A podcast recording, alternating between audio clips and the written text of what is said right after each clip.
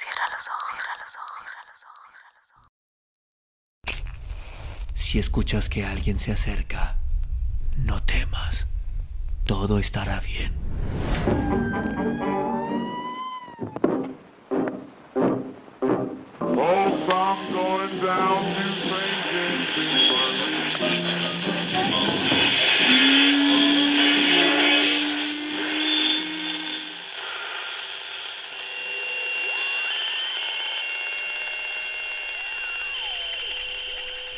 Estás escuchando, Crónica, Crónica Lunares, el lugar, el lugar donde, donde tus entra por tus oídos.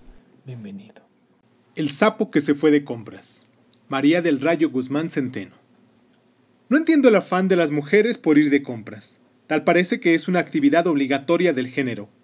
Son muy pocas las féminas que he conocido, en mis 54 años, que declinan ante la oportunidad de visitar un centro comercial y vaciar la cartera y poner las tarjetas de crédito hasta el tope. Lo que voy a contar es algo que me sucedió hace una década, cuando, durante una crisis de pareja, se me ocurrió una maravillosa idea. Comenzar a hacer lo que Rosario, mi madre, hacía para saber si era eso lo que ella deseaba que yo hiciera para hacerla feliz. Entonces me fui de compras. Cuando nos casamos, ella tenía 26 años y dio 32, ambos profesionistas, ella diseñadora de interiores y yo por mi lado médico cirujano. La adaptación al matrimonio se fue dando de manera paulatina. Nos conocimos durante un viaje a Ixtapa. Hospedados en el mismo hotel coincidimos en el bar y después en muchas cosas más. A los dos nos gustaba el buen vino, la buena mesa y el tenis. A los dos años de noviazgo, la relación salió del horno y nos fuimos juntos directo con el juez, con el sacerdote y a la vida conyugal. Los hijos llegaron a dos años de casados. Nuestro primogénito se llama Gustavo, como yo. La menor, Isabel, como la abuela de Rosario. Casa, trabajo, hijos y paz. Nada que no se pudiera solucionar. Bueno, casi nada. En medio de tanta armonía existía una piedra en el zapato que nos hacía caminar de lado en constantes ocasiones. La adicción de Rosario por comprar. Compraba de todo, bolsas, zapatos, muebles, artículos de cocina, tapetes, cortinas y una copiosa colección de objetos inservibles que hasta el día de hoy no tengo la menor idea de lo que estaba pasando por su cabeza cuando decidió adquirirlos. No exagero. Todavía ahora mismo estoy pensando en cuál puede ser la utilidad de una estatuilla de plástico rojo en forma de castor que compró en una tienda del centro. Es de mala calidad, de poca estética y de alto precio. Y como este castor rojo, puedo citar docenas y docenas de cositas raras que no entiendo para qué las compra. Tal vez solo sea su deseo de comprar. Y no he entrado aún al terreno del closet. 200 pares de zapatos y un par de pies. Para que además se queje todo el santo día de que le aprietan los zapatos que trae puestos porque están muy nuevos y termine llegando a casa de inmediato, quitándoselos y poniéndose las mismas chanclas de piel que tiene desde antes de que nos casáramos. En fin, esto es aplicable a las faldas, las bolsas y las blusas. Contempla cada mañana su vestidor y en tono quejumbroso me dice, No tengo nada que ponerme, Gustavo. Y así sucesivamente. Yo volteo a mi closet y veo mis tres pares de zapatos de vestir, mis tenis y mis pantuflas, y me siento un hombre feliz y tengo de todo. Me bastan mis dos trajes de lino y mi gabardina, con sus respectivos juegos de camisas en varios tonos claros. Ni hablar de ropa interior. Mis boxers de algodón son lo máximo y los compro por docena cada año sin verme desnudo. Ella prefiere lencería de marca. Si se puede, Victoria's Secrets. Seguro para sentirse como angelito. Y compra en todos los colores y en diferentes tipos de encaje. Y la verdad, lo veo innecesario, pues a mí me gusta más mi mujer desnuda. Mi odisea comenzó una tarde en la que llegaron los estados de cuenta de las tarjetas de crédito a la casa. Y como yo tenía un par de días de asueto, me encontré con ellos sin que Rosario alcanzara a esconderlos. No lo podía creer. Todas hasta el tope. Eso fue demasiado y nos metimos en una discusión que comenzó hablando de dinero y terminó hablando de divorcio. Esto fue el colmo. Su adicción a las compras estaba por encima de nuestra relación. Defendió hasta con su vida su necesidad por comprar y me dijo una y otra vez, sé que tú eres hombre y no entiendes. Amo tanto a mi mujer que me propuse luchar por mi matrimonio y como dicen por ahí, si no puedes con el enemigo, únete. Y se me ocurrió una idea. Le pedí disculpas por haberme atrevido a decirle que parara sus compras compulsivas. Y ya ven que a las mujeres les encanta salir siempre ganando en las peleas. Y antes de que todo lo que dijera se utilizara en mi contra, le dije, Rosario, amor, a partir de este momento olvida todo lo que te dije. Trataré de comprenderte más y de ahora en adelante haré lo que tú haces para entender el placer que tú encuentras en eso. Con los ojos más abiertos que nunca, Rosario sonrió y después me regaló una noche de sexo esplendoroso que jamás olvidaré. He llegado a la conclusión de que mi mujer le excita pensar en comprar, y he aprendido a capitalizar tal descubrimiento. Y comenzó mi hazaña. Comencé a salir del hospital, y antes de llegar a casa, paraba en alguna tienda, centro comercial o supermercado, y compraba cosas inútiles, como una rasuradora color verde y un sombrero de lana azul, que jamás me pondría viviendo en Cuernavaca.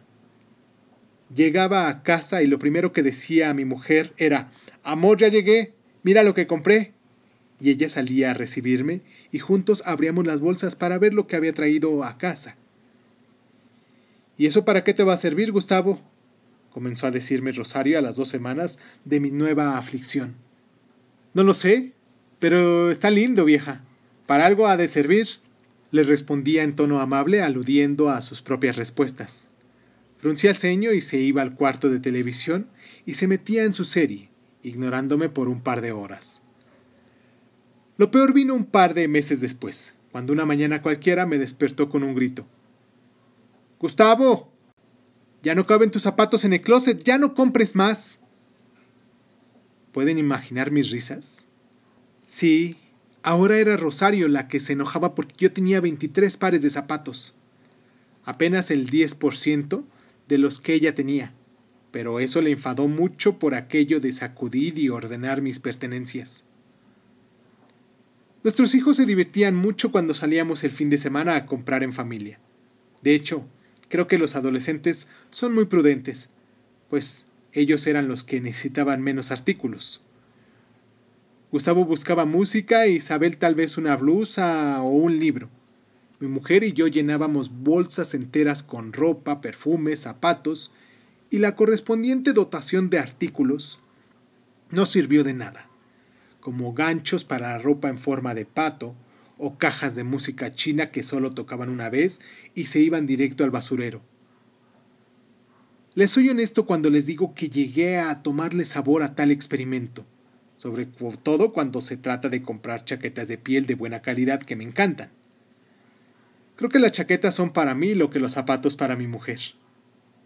El otro lado de la historia llegó cuando me senté con mi mujer y le dije, Rosario, este año no habrá vacaciones a la playa si vamos a cambiar de auto. Tenemos que cubrir lo de las tarjetas de crédito y tengo que remodelar el consultorio. Ella me miró fijamente con ojos de pistola y me dijo, Si no gastaras tanto, no estaríamos en semejante situación. Dejó de hablarme un par de días aplicándome la ley del hielo, la cual siempre me ha dado pánico. Porque no escuchar a una mujer es sospechoso y significa que te están mentando la madre mentalmente o que están tramando algo peligroso para tu integridad personal. Después de esa fría actitud, una noche, después de que los muchachos se fueron a la cama, entró a la habitación donde yo fingía dormir y me dijo, Gustavo, no estás dormido, siéntate. Obediente y dócil como soy, de inmediato me enderecé y me senté al filo de la cama. Dime, mi amor, por fin me hablas. No te sé.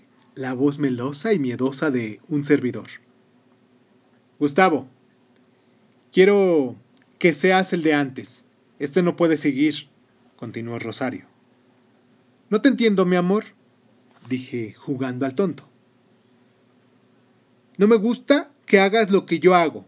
Tú eres el hombre y yo soy la mujer. No me gusta que te guste comprar, que tengas más ropa que yo, ni que tengas más perfumes que yo, ni que me preguntes tres veces al día cómo te ves con este saco o con esta camisa. Estoy harta. En este punto de la conversación ya estaba gritando y tuve que recordarle con la mirada que no estábamos solos en la casa, y le agarré la mano entre las mías para calmarla. Sí, mi amor, sigue, cuéntame todo, le dije meloso, tratando de asfixiar la crisis que sentía venir, pues comenzaba a sollozar. Quiero que pares, que ya no compres tanta porquería que no sirve, que por favor las cosas regresen a la normalidad. Yo te prometo no volver a gastar de manera exagerada. He aprendido de la lección, te lo juro. Susurró Rosario con tanta decisión y la sentí tan honesta que mi alma volvió a mi cuerpo. Se acabaron las compras de artículos Critch y poco estéticos, además de inútiles. Pero, por encima de todo, se acabaron las cuentas con altos intereses por pagar en las tarjetas de crédito. Uf, había funcionado la estrategia. Me sentí liberado, aunque debo aceptar que sigo sin entender el porqué de su afán por seguir comprando. Ya no lo hace como en esa época. Hemos podido ahorrar, generar un patrimonio y hacer crecer nuestros respectivos negocios. Los hijos han podido ir a una buena universidad y nuestros closets tienen espacio en donde guardar, además de cosas, recuerdos, porque las mejores cosas de la vida no son cosas. Ya los hijos se han ido, estudian lejos y Rosario y yo estamos cada vez más cerca uno del otro. Ahora en lugar de coleccionar cosas, coleccionamos momentos. Nos hemos comprado una cámara fotográfica semiprofesional y tomamos fotos por todos los lugares a los que vamos, de todos los momentos que compartimos con la gente que amamos y que nos ama, de cómo hemos envejecido juntos. No somos tan viejos, pero tampoco tan jóvenes. La madurez no es cosa de edades, y creo sinceramente que hemos podido madurar juntos. Me ha costado ser hombre y amarla como mujer, dejar de querer comprenderla para aceptarla y amarla como tal. Es algo paradójico. Entre más quiero hacerla a mi modo, más se resiste. Entre más la libero, más se hacen las cosas a mi manera. Así de impredecible es Rosario, mi mujer. Ella ya entendió que no necesito que se compre tanta lencería, que me gusta más desnuda, que no necesita tantos zapatos, que prefiero verla andar descalza por la casa, que no necesita maquillaje en su rostro, que me gustan sus arrugas, que no son otra cosa que las marcas del amor que el tiempo ha dejado en su cara para recordarme cada mañana todo el camino que hemos recorrido juntos. Well, you only need the light when it's burning low. Only miss the sun when it starts to snow. Only know you love her when you let her go. Only know you've been high when you're feeling low. Only hate the road when you're missing home. Only know you love her when you let her go. And you let her go.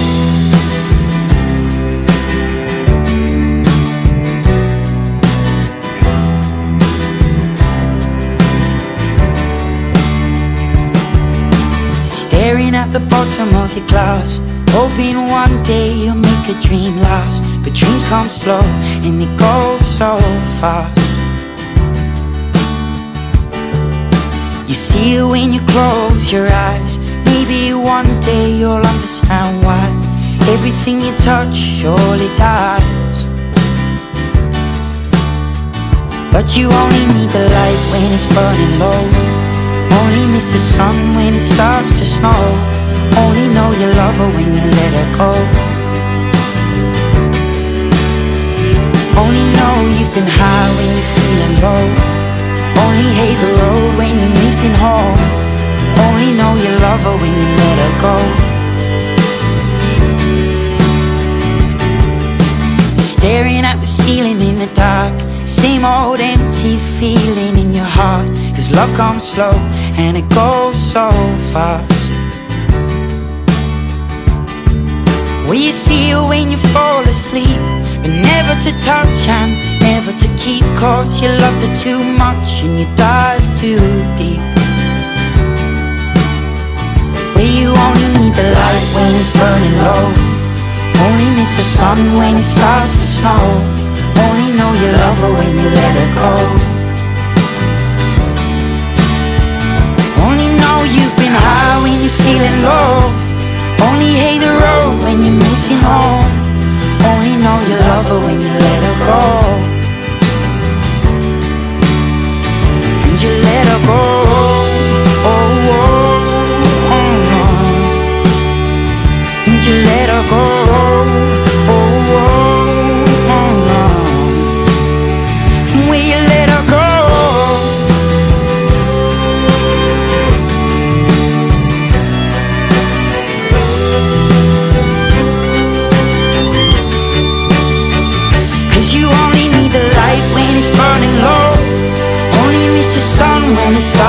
Snow. Only know you love her when you let her go. Only know you've been high when you're feeling low. Only hate the road when you're missing home. Only know you love her when you let her go. Cause you only need the light when it's burning low. Only miss the sun when it starts to snow. Only know you love her when you let her go. Only know you've been high when you're feeling low.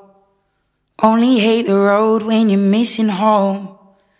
Only know you love her when you let her go. And you let her go.